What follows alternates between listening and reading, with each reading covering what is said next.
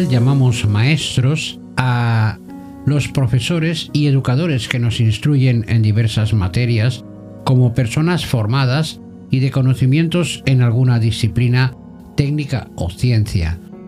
También llamamos maestros a las personas que seguimos por su capacidad de hacernos llegar su conocimiento y experiencia en cualquier otro campo. Yo no soy una excepción y de hecho procuro estar próximo a todo aquel del que pueda aprender algo nuevo. Sin embargo, existen sucesos y hechos en nuestra vida cotidiana que aunque puedan parecernos simples o básicos, son auténticas lecciones para tomar nota y aprender de ellas, con el añadido de que están dadas por otro tipo de maestros, sin títulos, másters ni grandes estudios.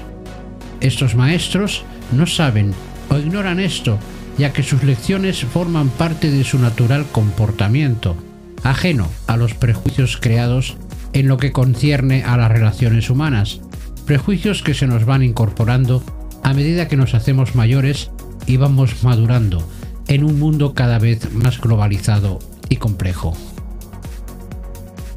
Hace una semana fui a ver jugar a mi sobrino su partido de fútbol semanal. Mientras se cambiaba, había otros equipos preparándose para saltar al campo. Equipos de niños, creo que se llaman mini, categoría precedente de los benjamines, es decir, los más pequeños de todos. Durante el tiempo de espera jugaban entre ellos a pasarse la pelota, o bien corriendo como pequeños cohetes por los aledaños del terreno de juego, cosa que me hizo gracia. El juego, la diversión, los gritos y la alegría eran los denominadores comunes de estos pequeños, cuya composición variopinta en cuanto a nacionalidades, españoles, sudamericanos, africanos, árabes, etc., es un hecho totalmente ignorado por ellos. Todos son compañeros, amigos, colegas, personas. El color de la piel, la procedencia y otros prejuicios propios de los adultos quedan reducidos a la nada, volatilizados por la amistad, compañerismo y camaradería que muestran estos pequeños maestros. El único color diferenciador es el de la camiseta, para distinguir a los dos equipos, por razones obvias.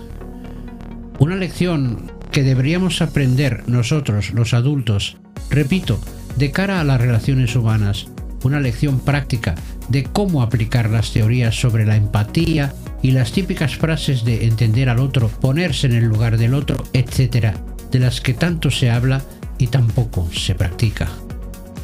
Una lección que adquiere más valor cuando observé que unos metros más allá algunos padres vociferantes utilizaban para animar a sus hijos en juego el menosprecio al equipo contrario, acentuando algunos la diferencia del color de la piel, la raza o la nacionalidad, una demostración de estupidez cavernícola, inculta y propia de gente, o mejor dicho, gentuza de la más baja estofa. Este ejemplo quizá nos ayude a entender mejor cómo deben o cómo deberían ser las relaciones con nuestros semejantes y eliminar de una vez esos prejuicios tan estúpidos como dañinos que nos impiden ver más allá de nuestras propias narices.